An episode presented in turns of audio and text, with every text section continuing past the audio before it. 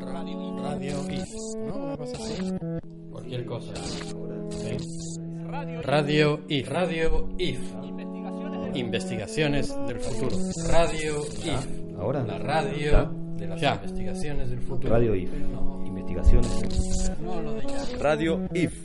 Investigaciones del futuro. Radio IF.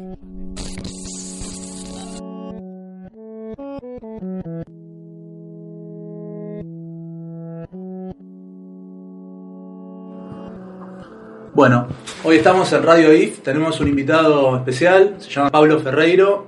Eh, es un arquitecto que trabaja como uno de los integrantes del estudio AFRA, bastante conocido por su tarea como arquitecto, pero a nosotros además nos interesa lo que hace dentro de la Universidad de Buenos Aires y él dirige una unidad académica dentro del posgrado que se llama Taller Nación. Y bueno, le invitamos para que nos cuente un poco de qué se trata y además para eh, trabajar sobre ese tema todos juntos. Estamos los cuatro IF acá hoy, este, escuchando también qué nos va a decir Pablo, pero para dialogar con él sobre este tema. Así que Pablo, contanos qué, qué es para vos el Taller Nación y qué perspectivas le encontrás a eso.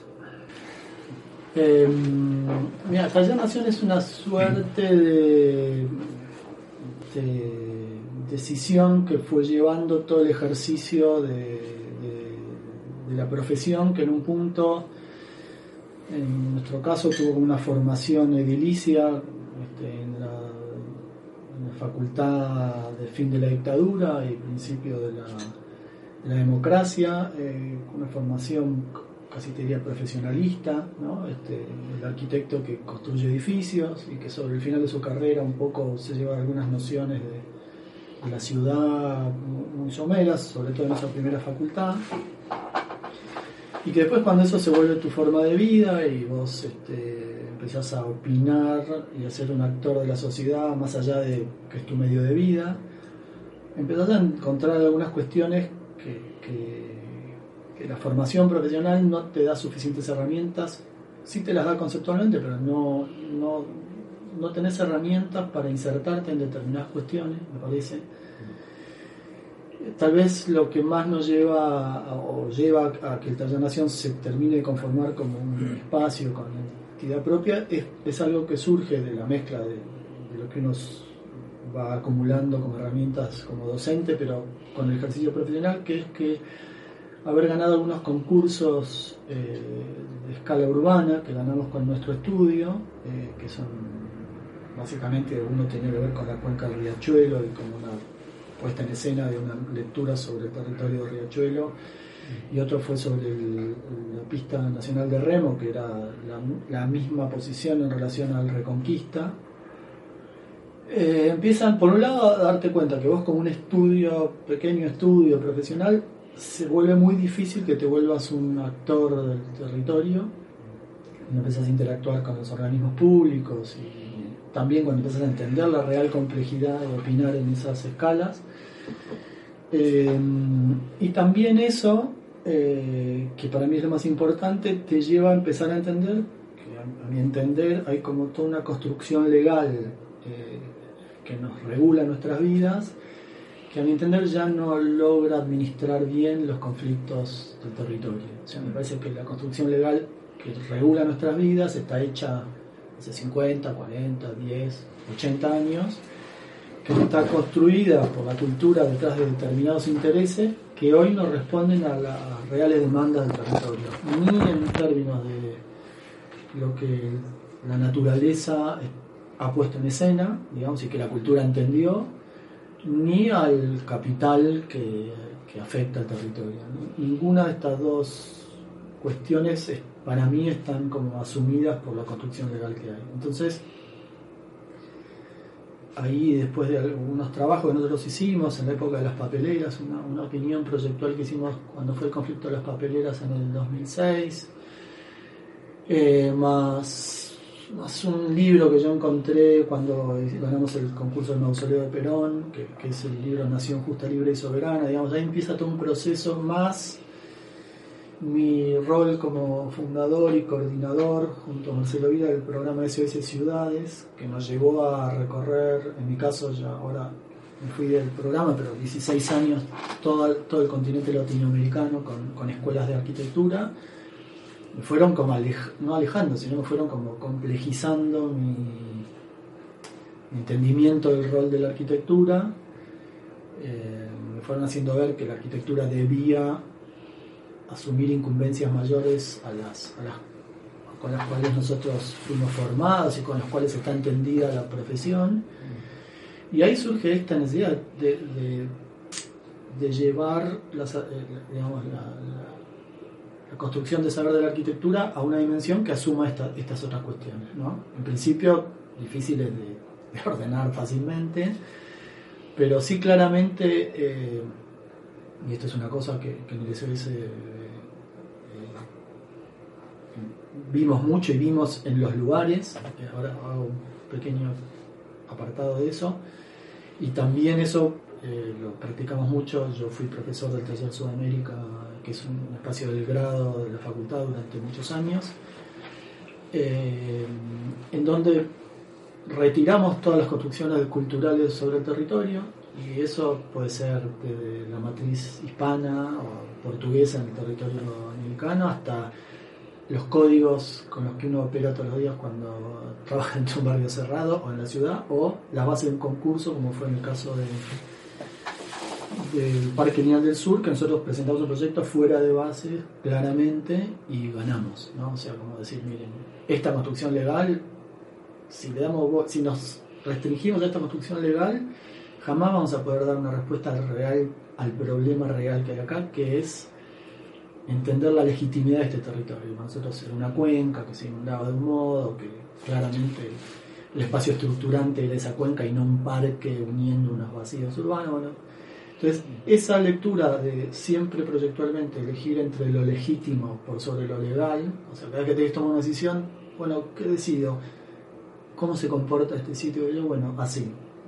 Y la legalidad, no, sí, bueno, vamos por lo legítimo. Y ahí y eso se vuelve una especie de, de mecanismo eh, argumental dentro del estudio muy fuerte y eso termina en contra- digo de nuevo ahí cuando vos te encontrás que un estudio como Zafra no puede ser un buen interlocutor en determinadas cuestiones a mí se me ocurrió que había que armar un espacio formal que tuviera la posibilidad de volverse un actor un poco más este, eh, habilitado, si se quiere, por estas cosas, y por eso el ámbito académico pasa a ser como el, el- el posible dispositivo que permita que, que exista este espacio y que tenga una entidad que pueda interactuar. ¿no? Entonces, en su momento, bueno, ahí aparece esto de que yo mencioné del libro Nación Justa y Libre y Soberana, no sé si lo conocen, que se los recomiendo, en principio se los puedo pasar por PDF, que es un libro que hace el, justicialismo en los 50, es un libro de estas dimensiones, ¿no? O sea, es un- Ahora está haciendo Pablo una, una mímica de, de una especie de cajón claro. gigante, iba a digamos. ser esa dimensión y es un libro que debe tener 50 centímetros por 30 por 15 de espesor, tiene como 700 páginas, donde está desde la conquista de América por los españoles y portugueses, pasando por eh, cómo se entiende que de dónde surge nuestro país y cómo debiera ser, las políticas que hay que hacer para instrumentar determinadas cuestiones, y está dibujado todo el país, está dibujado a mano como, con esta estética de, del Villique, de esos libros escolares de esa época, maravilloso, y se ve que hay varios equipos que han trabajado porque vos tenés como claramente fragmentos con estéticas parecidas pero distintas. Está dibujado el país entero con sus políticas y aparte está dibujado eh, de modo que lo entienda hasta el último habitante del país, ¿no? O sea, con dibujos muy expresi- expresionistas, ¿no? Como muy figurativos. Y está dibujado todos los barcos de la flota, todas las cuencas, todos los trenes, los está cuantificado la cantidad de ¿En qué año era esto? Eh, Es el, es el entre, el primer entre el primero y el segundo es el gobierno. 50 el libro. sí. O sea, saliendo del primer gobierno del Perón. Terminando el primer gobierno, de cara al segundo gobierno, está editado ahí, fines de los 50, fines de los 40, sobre el 50, y después está dibujado provincia por provincia, los proyectos, el sentido, y el- ¿no? es un libro impresionante, impresionante, saliendo de la cuestión ideológica, partidaria, de todo lo que puede generar. Es un libro, eh, para mí es maravilloso por todo lo que expresa y un poco la idea del taller Naciones, volvamos a pensar este libro en esta época. Si pudiéramos reunir a estos tipos que pensaron esto, ¿cómo pensaríamos el país?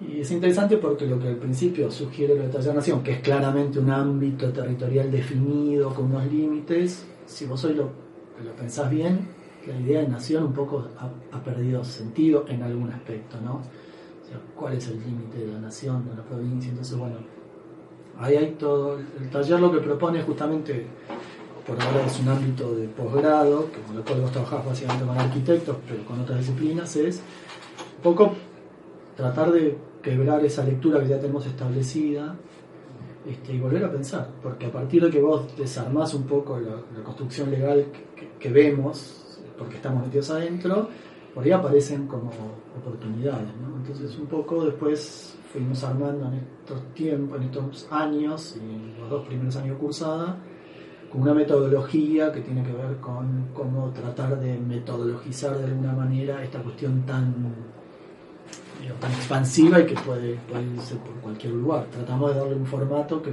permita transmitir relativamente ordenadamente algunas herramientas. eso es un poco el acercamiento al taller. Y después lo que pasa con el taller, que a mí me gusta, en, la web hay como una especie de organigrama,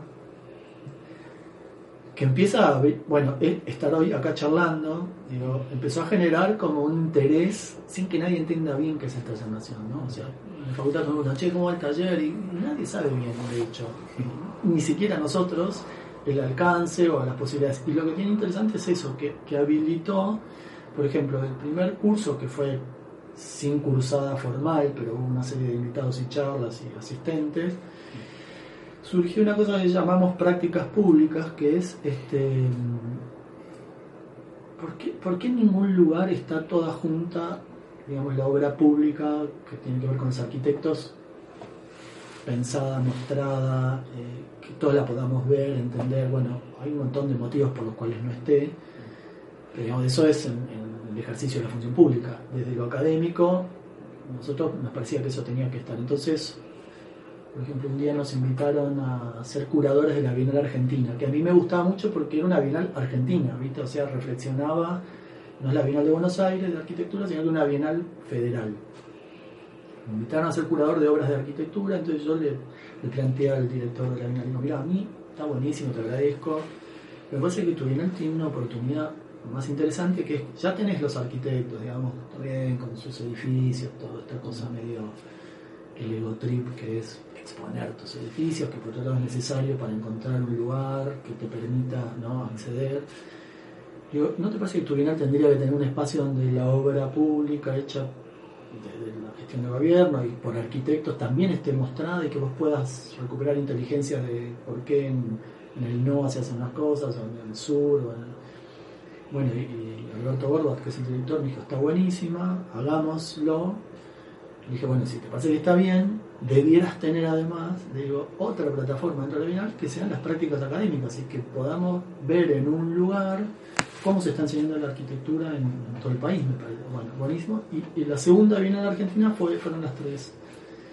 Yo estuve a cargo de la, de la Bienal de las prácticas públicas. Entonces ahí se abrió otro mundo, que es eh, la posibilidad de que en un lugar vos puedas ver cómo están pensando los arquitectos, ya sea a cargo de la obra pública o de los lugares, eh, sus obras en distintos, nosotros en esta nación les llamamos comunidades geoculturales, ¿no? O sea, les habrá pasado, no sé, que por ahí vos vas a Jujuy, como me pasó a mí, y te dice, o los salteños dicen que los jujeños son casi bolivianos y los tucumanos se sienten como el último, eh, esto dicho por gente de allá, no es que yo esté se sienten como el último eh, límite de la pampa, ¿no? Como que Tucumán, según los jujeños de los salteños, los tucumanos se sienten como parte de la pampa. Y cuando vos mirás esa- ese territorio que tiene, de nuevo, un soporte legítimo, que es la cuestión andina, con su cultura, con su clima, con sus recursos, la verdad que vos no encontrás tantas diferencias en Catamarca, La Río, o sea, esto dicho con todo digo, en términos geoculturales, vos encontrás muchas más afinidades ahí entre todos ellos, e incluso con Tarija, con Río seguís, y, y los rastros de toda la, cuestión andina. y- porque me parece que después la separación viene con el tema cultural de la conquista, o sea, qué hacen los salteños, por qué, no sé qué, que, ¿viste? Hay, empieza a haber como una- unas separaciones que tienen que ver con la construcción cultural en el tiempo. Que si vos el interés lo pones en otro lugar, esa construcción cultural deja de tener tanto sentido, ¿no? Este, y bueno, entonces, eh, un poco el, abordaje de las reflexiones tiene que ver con tratar de entender cuáles son estas unidades geoculturales, ¿no? El Chaco, la Patagonia, o sea, claramente hay... Ayer escuchaba a Raúl, Barbo- Raúl Barbosa en una entrevista que le hacían, que es un músico impresionante de, de chamamé, que vive en París. Entonces le preguntaban eh, por eh, si el Chango Espacio era como, ¿no? como su heredero, entre comillas. Continuador. Claro, yo decía, mira, el Chango Espacio, su- sus antecedentes son, no sé si son de Europa Central, o sea, su familia, son... Y él lleva en su ADN, decía, como, un, como una cadencia en algunas cosas, por ahí ustedes que trabajan con la música lo pueden entender mejor, que tiene que ver con algo que viene allá, puesto en el, en el, digamos, en el Chaco. en el- en- y me dice, y, y mi familia es guaraní, o sea, yo vengo de guaraní, entonces lo que yo hago y no lo decía como diciendo, sino como diciendo, traten de entender que no hay tipo heredero porque toca un acordeón. O sea, hay como cada uno hace lo que hace y eso después vos lo podés como vincular. Pero bueno, to- toda esa cuestión de lo geocultural yo la, fui como viendo, digo, así como con apasionamiento en todos estos 16 años viajando por el continente. ¿no? O sea, cuando el SOS hizo algo muy atractivo, digo, eh, que es que al principio el SOS se iba haciendo como se podía, o sea, un grupo de relaciones, el primer SOS, para que se den una idea, fue abril de 2002 en Colonia. Éramos 70 locos de Chile, Montevideo, Porto Alegre y Buenos Aires, hablando de arquitectura en plena crisis de- terminal de nuestra cultura, ¿no? Y yo siempre dije, y esto había empezado a pensarse un año antes, digo, fue parido eso en el momento que tenía que ser parido, digamos, donde, donde todos los indicadores de nuestra cultura, digamos, no teníamos presidente, no teníamos moneda, bueno, repensémonos. Y ahí arrancamos, de ahí después fuimos a Chile, de ahí después fuimos a Porto Alegre, a La Serena y a San Pablo. Primero hicimos como cinco años eh, en, en las ciudades donde estaban nuestras facultades y donde después le encontrabas como... Pero al principio nos dimos cuenta que estábamos trabajando en los bordes del continente, que son los puertos, que son donde están las ciudades, que es donde nos fundaron los lugares como dispositivos de extracción ¿no? de recursos para la utopía europea. En San Pablo tuvimos un almuerzo con, con Paulo Méndez, eso haber sido en el 2006, ponele, que Pablo nos... Nosotros le decíamos, Pablo, se está por cumplir un aniversario de un congreso que hubo de la Unión Internacional de Arquitectos en La Habana, se están por cumplir 50 años creo. Y, ahí, eh, y él nos contó, o había un cuento, creo que, que Fidel había fletado un barco que dio toda la vuelta al continente, juntando alumnos, estudiantes, para hacer un congreso estudiantil eh, en La Habana al mismo momento que estaba el Congreso de Arquitectura de la ULE. ¿no? Y me dice, sí, yo fui a Santos a recibir al barco, eh, ese barco ese era. Entonces nosotros dijimos, tenemos que honrar ese, tenemos que honrar ese, los 50 años de eso. Y entonces el SOS lo empezamos a hacer navegando también, y fue literal, por el sistema de cuencas interiores. Este, entonces ahí fuimos a Paysandú, sobre el río Uruguay, después pasamos a Areguá, que es el río Paraguay, al norte de Asunción. Después hicimos en Puerto Suárez, que es en el Pantanal boliviano. Después saltamos a la cuenca del Amazonas, hicimos Iquitos un año, Manaus otro, Macapá, que es en la desembocadura, la margen del frente, de Belén, Belén es más conocido que Macapá.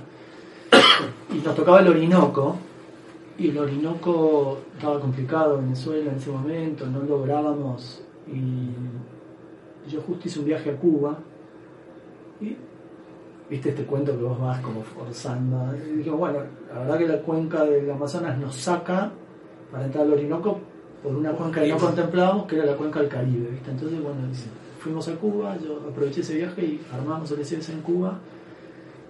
fue increíble. Y después el, en Cuba nos pidieron volver a hacerlo, volvimos a ir al año siguiente. Después se armó ahí una relación, la verdad, fascinante. Y después el SOS, o sea, después de que hicimos todo ese viaje, que volvimos a los 50 años a La Habana navegando por adentro en vez de por los bordes, que fue muy lindo. Eh, bueno, el proyecto del SOS era ahora hacer el recorrido, pero por, la- por el macizo andino, o sea, como recorrer todo continente por los Andes. Y eso arrancó en Chiloé, en Castro, que es en- donde la, la cordillera sale del agua, digamos. Y ahí yo, ese fue el último año que estuve en el SOS y me fui a armar este nuevo proyecto, que de alguna manera retoma cierta épica de esta, pero ya en un territorio nuestro. Después el SOS siguió por Mendoza y Valparaíso, que ya habíamos hecho Valparaíso, pero bueno, seguirá su rumbo, no, lo seguirá. Ahí, y cierro con esto, es donde haber salido de los lugares más antropizados de las ciudades y haber ido al, corazón del continente, donde están los recursos y no está la cultura, donde está la inteligencia precolombina, digamos, donde empezás a encontrar inteligencias que a diferencia de la conquista hispana trabajan en relación al, soporte natural, ¿viste? O sea, cuando vos vas al Amazonas y ves cómo pueblan el Amazonas las tribus, más de toda la cosa folclórica puedes decir, no sé, tienen como una lógica muy ligada a honrar la naturaleza. En cambio, la, conquista lo que hace es le impone la naturaleza. ¿viste? Ahí infraestructuralmente, incluso cómo siembran, cómo sembraban en la selva. Cuando vinieron los españoles dijeron esto es un quilombo y araron todo, pero la, la selva estaba sembrada, digamos. ¿no? O sea, hay como toda una inteligencia a recuperar eh, que uno la puede volver a poner en juego contemporáneamente. Entonces ahí es donde viene esta cosa de lo legítimo, lo legal y bueno, to- todo, un poco viene de, de ese mundo. ¿no? Ah, no, yo solo tenía un comentario, pero no quería interrumpir, que era eh, eh, que tenía que ver con los puertos. Ajá. Ahora que, que por primera vez en la historia humana hay más gente viviendo en ciudades Ajá. que en el campo, eh, uno de los fenómenos interesantes que está ocurriendo es que eh, estas migraciones a ciudades están ocurriendo hacia ciudades con ríos, eh, con lagos, eh, grandes lagos sobre todo, eh, y, y ciudades junto al mar, o sea, eh, ciudades básicamente portuarias, más que ciudades del, del interior. Las ciudades del interior en, en muchos países se están vaciando hacia, eh, precisamente hacia, hacia cuencas, lagos, mar, eh, y, y es un, un fenómeno que yo he oído explicar por cuestiones de la globalización, que están más conectados, ¿no? Eh, no sé qué tan más conectados están porque puede ser por el transporte de mercancías, pero nada más. ¿no? Eh, pero ese es un punto que, que me parece eh, interesante que lleva ocurriendo como los últimos 20 años, es como una tendencia que hay hacia de humanos migrando hacia el agua. Bueno, hay, por un lado hay una cosa bastante lógica, que es donde hay agua está la posibilidad de la vida, ¿no? O sea, hay- Bueno, el mar. No, por eso no sé lo del mar, pero claramente, o sea, el agua permite habilitar un territorio que en otros casos es difícil o era difícil hasta ahora, que eso es, una cosa interesante. Este, por eso de nuevo la época es, interes- es importante entenderla, porque mira, eh, yo que le preguntaste, te preguntaba antes a ti por, el tema de- del Haroldo Conti. Una vez fui al Conti a una presentación de, un- de una película, creo, y había gente del Instituto del Agua, unos ingenieros, unos tipos mayores, y, ellos contaban, cuál fue la película que fui pero estaba claramente ligada al Taller Nación, e incluso en la web subimos eh, links a las películas y eso, pero este ingeniero contaba que hace veintipico de años, no hace tanto, el paradigma sobre el agua era muy distinto al de hoy. Por ejemplo, para ellos, que es un tipo que uno respetaría en su momento es, a quien uno hubiera ido a consultar, decía que el paradigma de esa época era que todo el agua que se puede evitar que llegue al mar había que usarla. ¿No? O sea, había una cosa de. De hecho, es la misma época que, que en los 90 que el gobierno nacional, en algún manejo político, decide entregarle a las provincias el manejo del agua por provincia. Con lo cual, vos ahí tenés una decisión, una construcción legal sobre el territorio, vista hoy parece un disparate. Entonces vos tenés que, La Pampa está en juicio con Mendoza hace 20 años porque Mendoza le usó el atuel y el, creo, no sé, no sé qué otra cuenca y no le llega el agua a La Pampa. Sin embargo, la cuenca sale en la cordillera y va a buscar el desagüe natural como cualquier... Y La Pampa se secó. De hecho, hay, este, bueno, hay películas, documentales que muestran lo que les pasó al territorio por eso.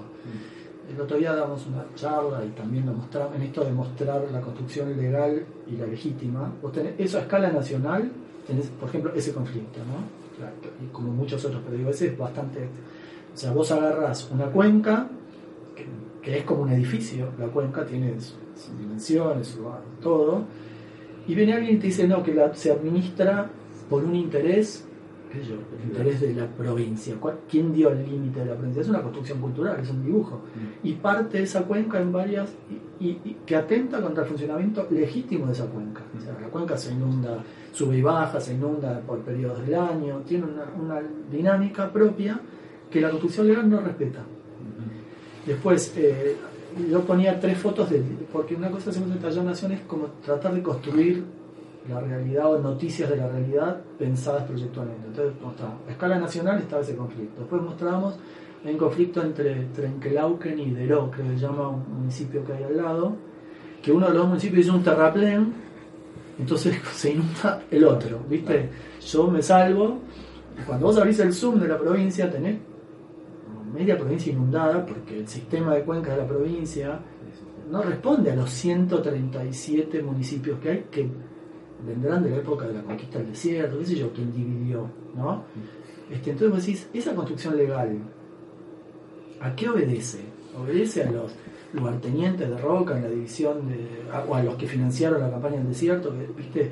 Hoy, esa, esa construcción legal, ¿cómo, admin- ¿cómo permite administrar el territorio? Y mal, porque tenés el territorio inundado, ¿entendés? Entonces, hay que, hay que tirarla y empezar de nuevo, o por lo menos desde algunos lugares de la gestión que, que dibujen los nuevos mapas. ¿Qué es lo que hace? El primer módulo del Taller Nación se llama mapas. O sea, como que vuelve a proponer redibujar lo- los mapas. Este, Y en un eso- río, perdón, y un río cuando cruza una frontera a otro país, también los problemas son importantes. Bueno, pero no, el Paraná, cuando viene no, con. Yacyretá Pipé y todas esas cosas. Bueno, ¿dónde arranca todo esto? En el conflicto de los papeleros entre Argentina y Uruguay. O sea, tuvimos dos años cortado eso y desde la arquitectura nadie opinaba. Entonces nosotros hicimos un proyecto que era la papelera como puente. Hicimos un- que salió en la tapa de la Nación, o sea, no sé cuánto debe salir en una doble pero teníamos doble página más la tapa de la Nación, el proyecto nuestro.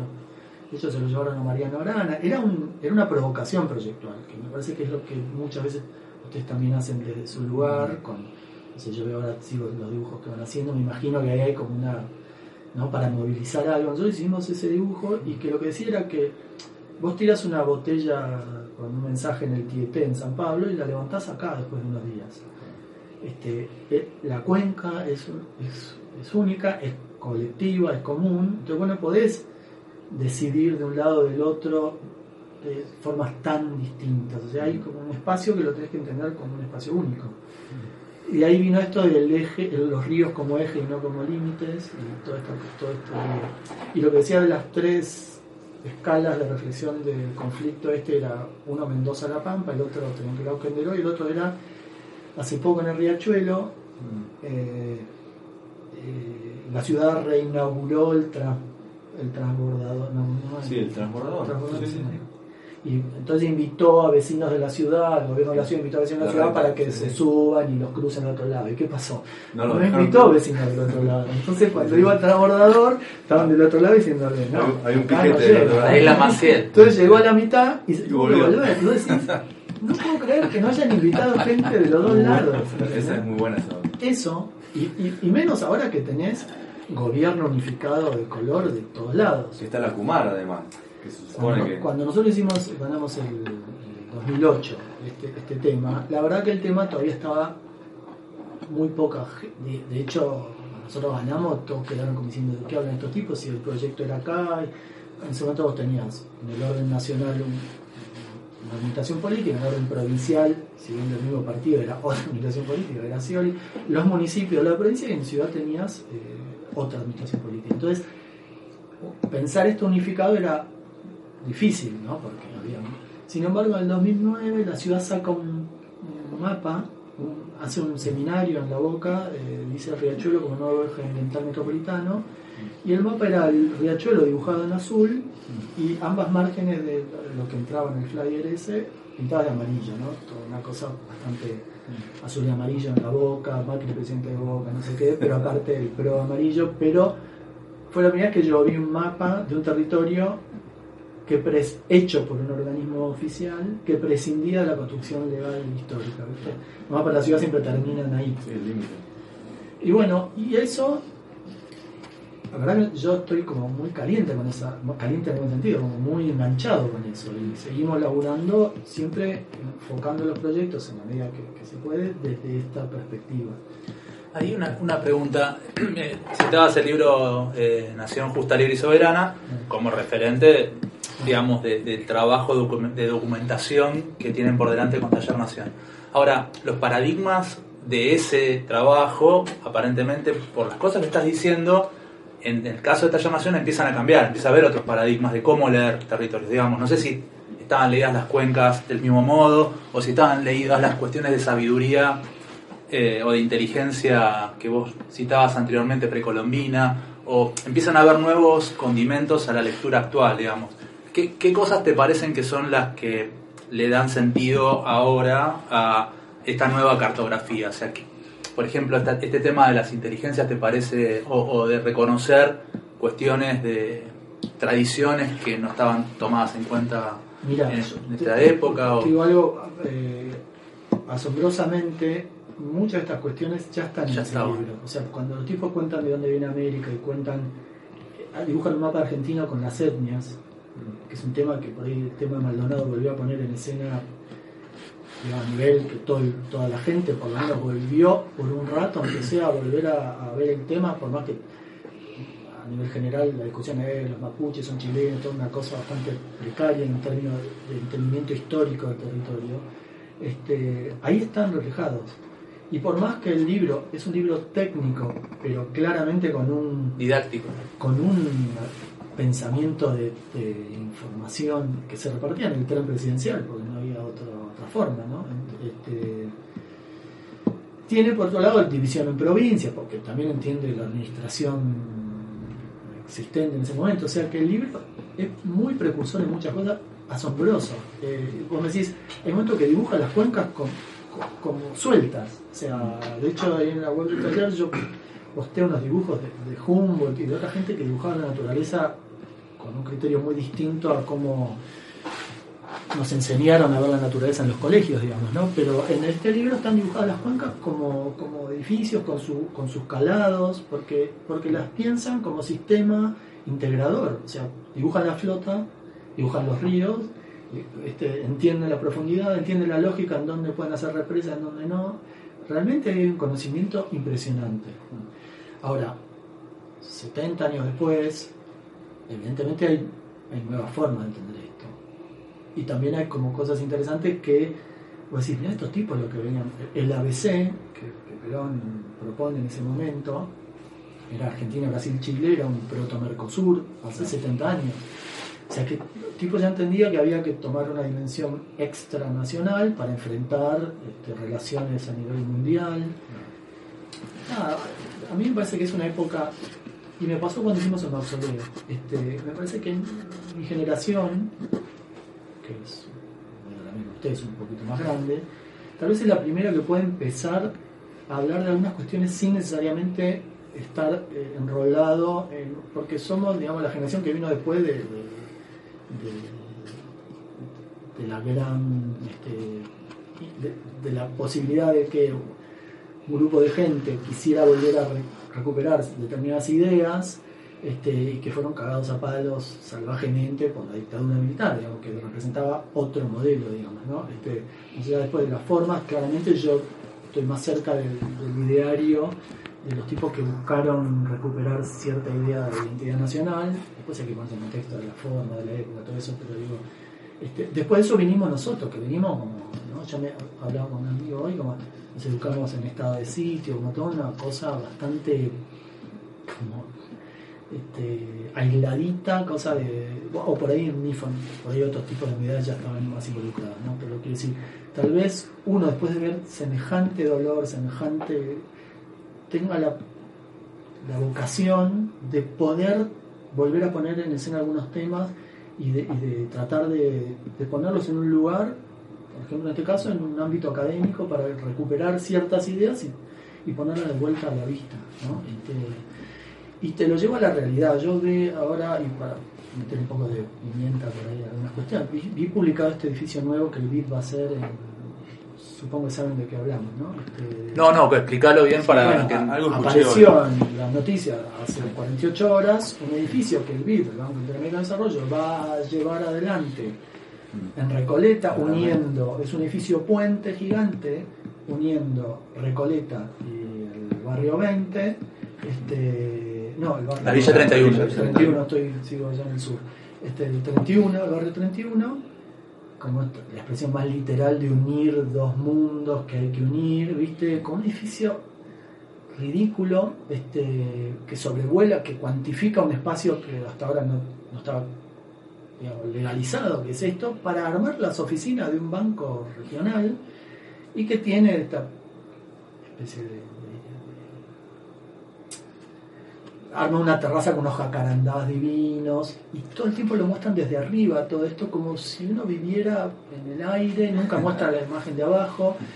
Está hecho por un arquitecto que renombre mundial que yo lo comparaba cuando estuvimos en Manaos eh, fue previo al mundial de Brasil 2014 y Manaos era una de las sedes del mundial donde los proyectos de la FIFA para Manaos eran un nivel de disparate o sea había un estadio hecho por Severiano Porto Hermoso, trabajando con la geografía. Severiano Porto también hizo el edificio de la sede de la Universidad de la Amazonia en la selva, que es una maravilla de cómo construir en la selva. Bueno, estos tipos lo tiraban abajo, armaban un estadio FIFA nuevo, para una ciudad que no tiene ni equipo de fútbol, creo, y armaban un sistema de trenes para unir el aeropuerto con el estadio. Todo, claro, ¿qué pasa? Estos estas supra, esto que decía al principio, ¿no? Eh, Estos, el capital supranacional que llega a un sitio, este, te, te pone condiciones, y los sitios estos no están muchas en condiciones de negociar, ¿viste? Necesitan generar fuentes de trabajo, que es lo que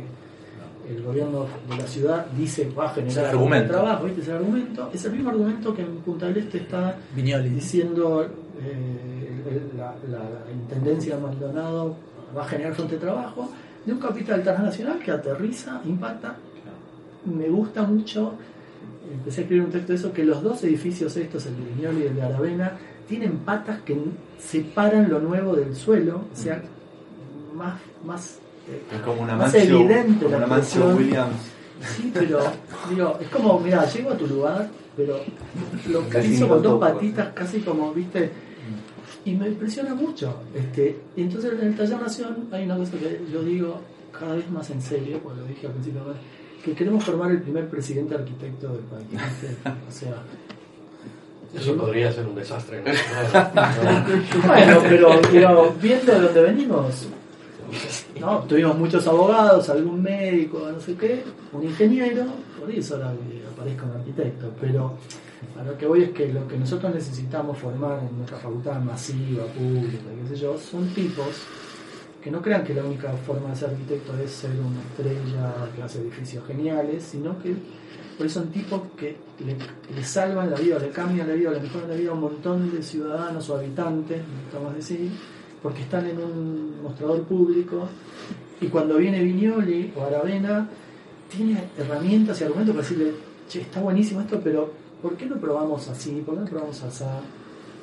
Me parece que nos falta tipos con cojones eh, que sientan que estar en- al frente de dependencias públicas es bien valioso y, y que los políticos entiendan, la, co- la comunidad en general entienda que es muy valioso tener tipos muy formados en, en esos lugares. Entonces a mí un poco lo que me da ganas en, en el taller es, es, es eso. De, hecho yo vi concurso de titular ahora, ya vi dos concursos de titular y a veces voy a tener que dar muchos. Este, pero este, porque me parece que la facultad tiene 25 espacios de formación profesional, debiera tener por lo menos 3, 4 que, que aborden esta escala. Puede tener 18, que o bueno, distinto, tiene que poder lograr como generar ámbitos de formación con, con- con perfiles, ¿no? Y me parece que este, cuando vos ves las noticias todos los días, es indispensable, ¿no? Hace poco eh, estaba anunciado la visita de Viñoli. Y sí, vos pusiste con Taller Nación. Que yo le.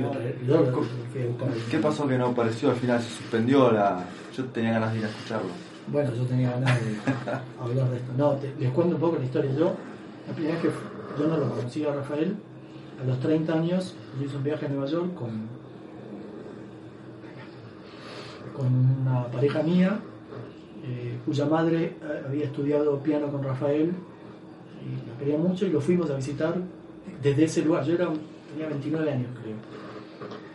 Y yo tuve la fortuna de que él nos recibiera y tuve como una hora y media en su despacho, en una charla que a mí me partió la cabeza. Realmente para mí Viñoli es un tipo de una altísima formación cultural que trabaja con el mundo como escenario. Y en ese momento yo tenía veintipocos años. Él estaba preparando la maqueta del Foro de Tokio para la muestra en el MoMA.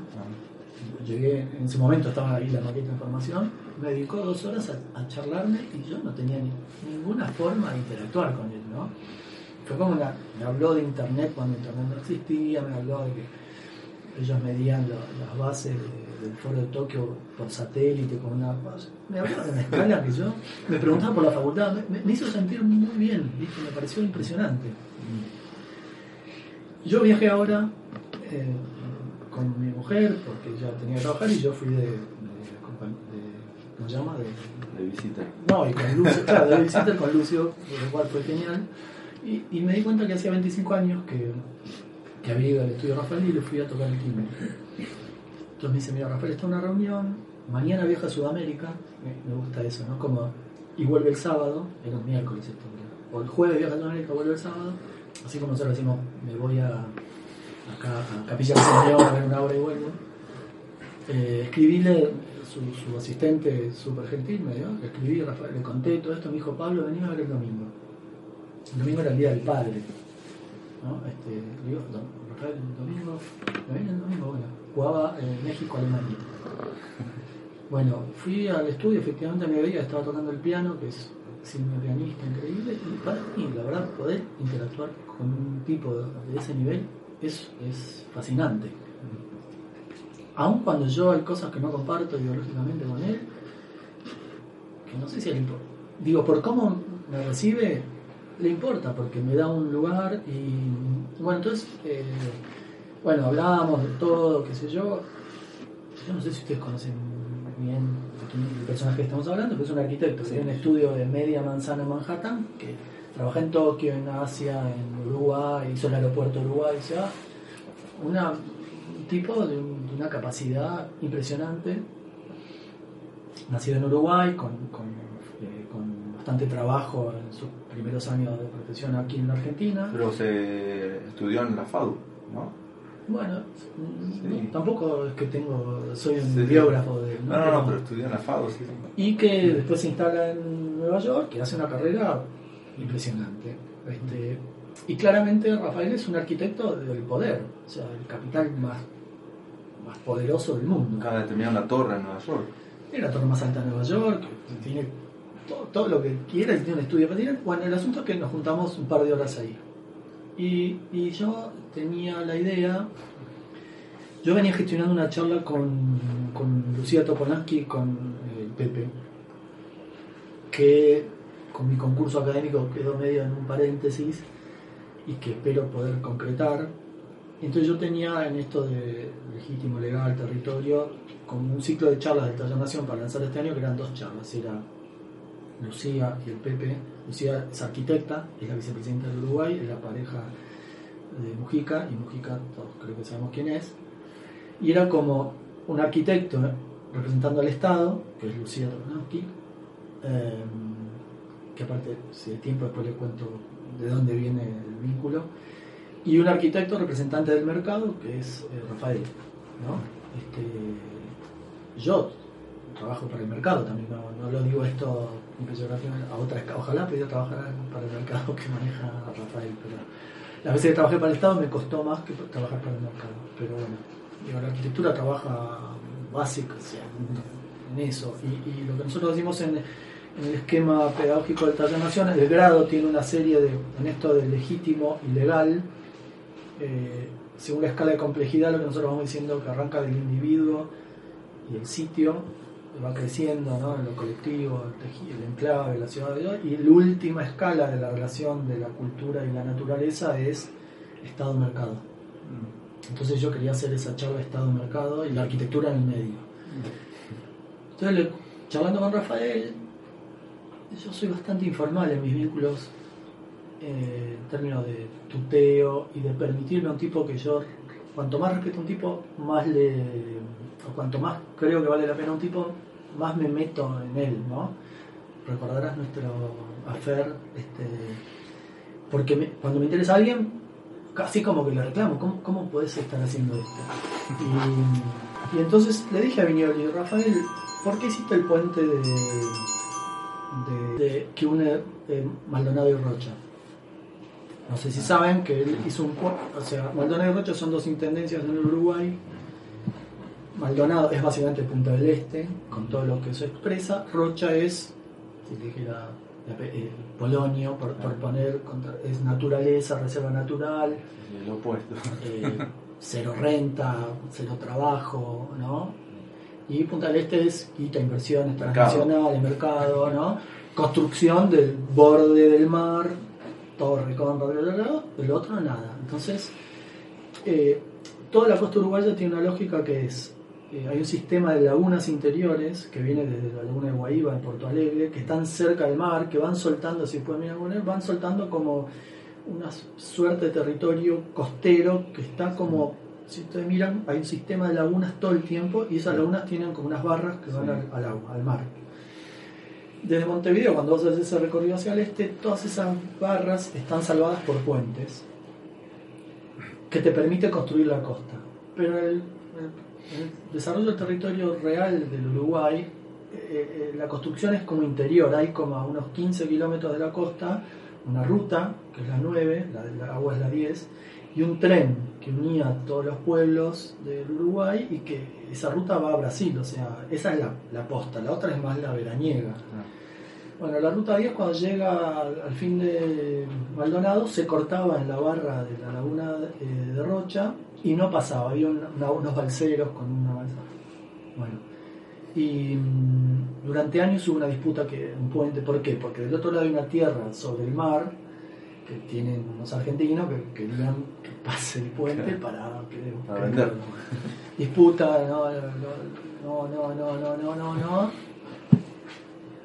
Eh, opiniones, yo escribí en algunos lugares, texto de Viñoli diciendo por qué no el puente, años después, ¿quién hace el puente? Viñoli.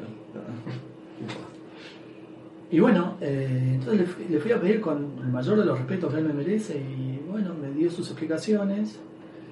Este, después me explicó todo lo que estaba pasando en San Rafael y le dije, Rafael, ¿estás dispuesto a charlar esto en un marco académico? Yo me dijo, Pablo, sí, desde ya no hay ningún problema, vamos, dale, yo viajo tal día, bueno, perfecto, era el momento perfecto. Obviamente yo no yo iba a tratar de poner en escena estos, no sé si tanto el tema de San Rafael, que me parecía un tema que estaba muy en el candelero, que en Uruguay generó muchísimas reacciones, pero sí el otro tema y el, y el rol de él en eso, ¿no? Este, El del puente.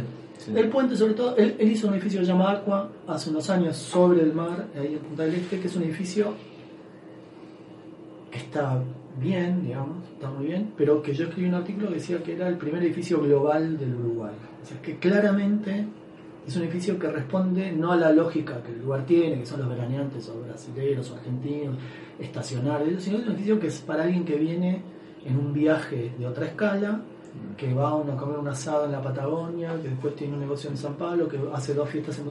Porque vos entras al edificio y tiene otras dimensiones, tiene otra lógica, claramente. Y está hecho con otros capitales y se nota, pero el edificio está bien ahí, ¿no? Más allá de algún vecino que se puede haber quejado, es un edificio que vos decís. Entonces yo ya ve- vengo viendo a Viñoli, ¿viste? Como está haciendo? ¿no? Y el puente eh, era como, ¿por qué vas a unir estos dos territorios? Porque lo que vas a hacer con el puente, a nadie, a- o sea, todo el mundo decía que si es lindo, el redondel, el cuadrado, ¿viste? No importaba, lo importaba que si vos ponías un puente, habilitabas un territorio en una lógica que iba a ir en desmedro de la lógica que a mí me parecía que era la mejor, ¿no? También escribí un texto sobre eso. Y bueno, después me dijo que él, bueno, me dio sus razones. Este, para mí atenta, atenta a esto, o sea, construir el borde, atenta contra la construcción interior, que está- Rocha, que es un, pueblo, está dentro. La universidad hizo un edificio dentro del proyecto del CURE, que son los centros universitarios regionales, adentro. O sea, infraestructura ahí adentro. Hay toda una cosa allá adentro que hacer esto en el borde implica estirar las redes, ¿viste? Para que vayamos a veranear algunos unos días, ¿viste? Bueno, si hubiera habido eh, un buen interlocutor, tal vez Vignoli le podría haber convencido a Constantini de que ir por adentro habilitaba otro tipo de, de mercado, de negocio, que estaba más ligado a la interioridad y por ahí le daba valor a tierras adentro también, pa- pasando por- O sea, vos, no, esto no quiere decir que, eh, que vos plantees otras opciones a, odie el mercado, sino que cómo haces para esto que decís vos. La mayor cantidad de población del mundo por primera vez vive en ciudades y no en el campo. ¿Cómo haces para que no vayamos a vivir todos al mismo lugar? ¿Cómo haces para ecualizar los territorios? Y me parece que lo que pasa mucho en Latinoamérica es que todo el tiempo se mira los paradigmas que se construyen en Europa, que ya tiene otra relación con su territorio, que ya está agotado en un punto. Está agotado en términos de. Tienen ciudades bastante ecualizadas, no tienen metrópolis contra pueblitos. Tiene una continuidad en el territorio bastante ecualizada. Y nuestro territorio, no es así. Entonces, lo que yo decía la otra vez, como las ciudades ya, están resueltas para mí. O sea, no tiene sentido tener 20 cátedras que piensen en Buenos Aires. Buenos Aires ya, está. Puedes pensar si es más densa, menos densa, sí. Pero ya está. Porque Buenos Aires se salvó cuando entró en, el- en esta repartija de ciudades globales, de los sistemas de, comun- de conectividad de los 90, se salvó. Ahora, el resto del país está. está hay que pensar. ahí va mi, mi pregunta. Eh, viviendo en eh, una metrópoli, eh, entiendo considerar que el, el transporte público, además de un derecho civil, es prácticamente un derecho humano. Ujú. Transporte público asequible o incluso gratuito. Eh, entonces hay una, hay una, una cuestión que tiene que ver con, con, eh, la articulación de, de un territorio o de un, un ter- gran territorio como es eh, Argentina que tiene que ver eh, con el transporte. ¿No? Eh, antes decías que una primera parte del taller Nación tiene que ver con, con los mapas. Están trabajando también sobre cuestiones de transporte, no, no solamente las cuencas con, con el transporte fluvial, sino también carreteras, trenes, eh, cómo se articula el país en términos de que no todo termine acá. Bueno, eh, si ustedes ven después ese, ese libro, hay unos dibujos muy lindos que está dibujado en Buenos Aires, llegando los trenes, que yo, y hay, hay como un embudo gigante dibujado, ¿no? O sea, es, esa lógica de todas nuestras capitales en Latinoamérica son iguales, porque ¿qué había que hacer? Había que extraer recursos al interior para sacarlo, para llevar a a Europa. O sea, es- eso está así. Por eso eh, hay después como también una red ferroviaria gigantesca que arman los ingleses también para acceder a todo ese territorio y que en los 90 se desarticuló y que produjo la muerte de muchísimos pueblos del interior y el éxodo de mucha gente a Buenos Aires, que rebota en Buenos Aires y se empieza a acumular en el, en el conurbano, ¿no? O sea, otra vez miraba, eh, estamos trabajando en Moreno y vos tenés que Buenos Aires hace 20 años más o menos que tiene la misma población, ¿viste? Y sin embargo construye todos los años muchos metros encima.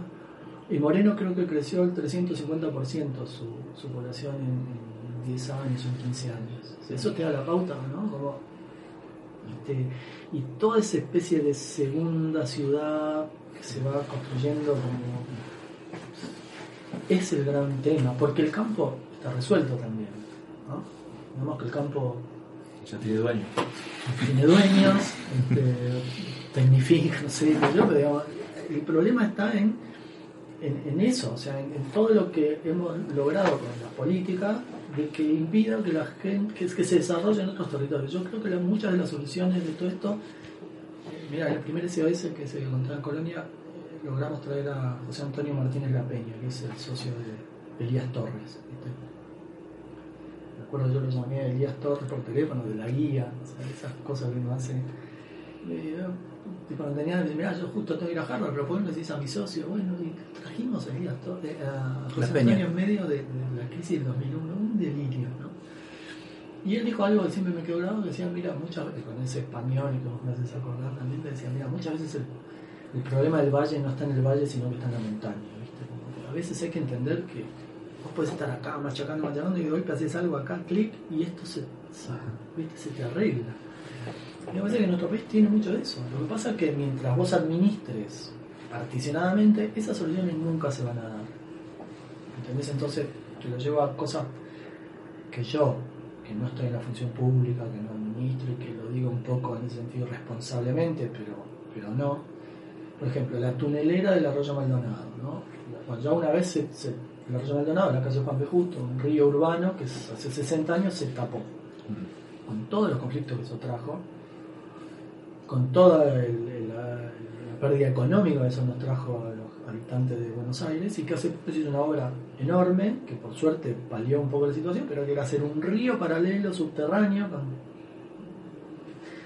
con la complejidad infraestructural que eso implica para que cuando el río no puede desembo- desembocar en el río de la Plata por la sudestada Ah, y desborda. lluvia llene este otro río suplente que está ahí esperando entrar a la cancha por suerte la verdad que funcionó ahora si vos controlabas cuenca arriba de ese río y lo frenás arriba cuando sabés que no sale, probablemente hubieras logrado el mismo efecto. En un territorio que está vacío, que por ahí necesita, eh, a partir de una laguna de inundación, una hipótesis económica, que eso pueda generar algo, obra pública o lo que fuera, y seguramente más barato. Ahora, ¿qué pasa? Pertenecen a distintos ámbitos de administración, entonces probablemente eso no se puede hacer por, por no articular esto y por no leer la legitimidad de ese problema y verlo en términos legales.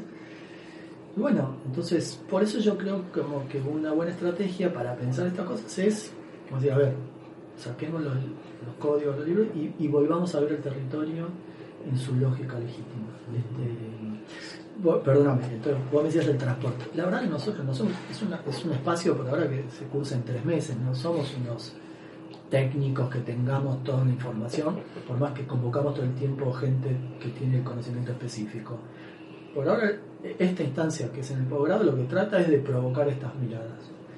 Y lo que descubrimos que está bueno es que los que, los que vienen a cursar traen como problemas de su territorio, los presentan acá, nosotros los, los, nada, los, los movilizamos y ellos se llevan después eso para seguir elaborándolo. Vimos que en los primeros cursos de esto funcionó bien en ese sentido. ¿Cómo pensamos nosotros? No sé si con transporte, que a veces puede ser un tema, pero sí, por ejemplo, decimos, bueno, los ríos, o sea, cuando estudiamos los mapas de geografía en el colegio, hacemos los ríos. ¿Por qué los hacemos? Evidentemente le estamos dando a los ríos eh, históricamente un valor, ¿no? División política, división geográfica, hacemos ríos y no sé qué.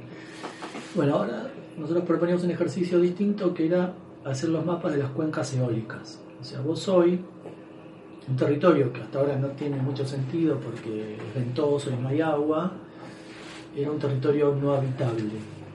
Pero sin embargo, vos ahora con la tecnología, además un sistema de molinos que generan energía, que pueden buscar agua abajo con esa propia energía, de golpe podés habilitar un territorio que hasta ahora valía cero que es lo mismo que hizo Otis cuando inventa el ascensor y pasa a darle valor a ese metro que está allá arriba que antes no tenía ningún valor porque era inhabitable.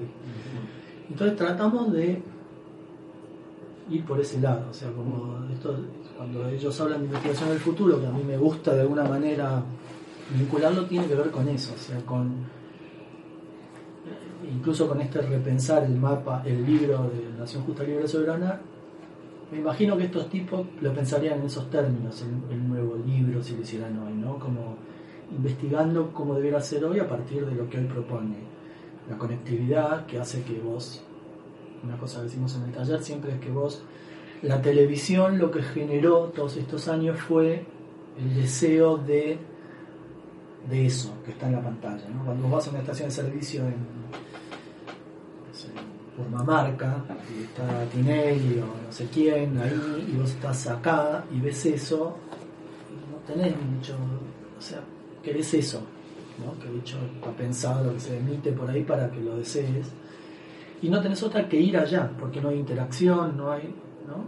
Y eso pasó. Y me parece que Internet, lo que tiene Internet, Internet no sé si la, la información, como se maneja ahora, es que permite de alguna manera desterritorializar tu situación. Y vos podés no estar, parecer que estás, gozar de cosas que, que sabés que tenés lejos, pero estar en el otro lugar y a mí permite, me parece que esto permite, bueno, no es una idea nuestra, está, está muy hablado esto, que entonces eso permite empezar a, a salirte de, de esa especie de agujero negro que son las metrópolis y empezar a interactuar igual, por más que, con esto cierro, no sé si estamos muy lejanos del tiempo, como que me parece que el hombre es un es, el destino del hombre es lo colectivo y lo urbano, me parece, que, que funciona como en esa dinámica.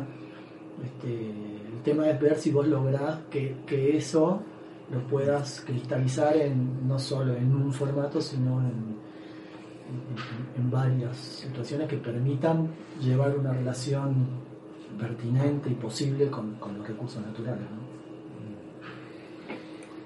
Bueno, eh, no sé si te tenemos que invitar otra vez, o- porque en realidad abriste un montón de, de temas, está buenísimo, o sea, hay muchísimos temas, muchísimas ideas y, y con, digamos, desde, desde cuestiones que tienen que ver, esto de la legitimidad y la, leg- y la legalidad que vos planteás ya es un capítulo enorme.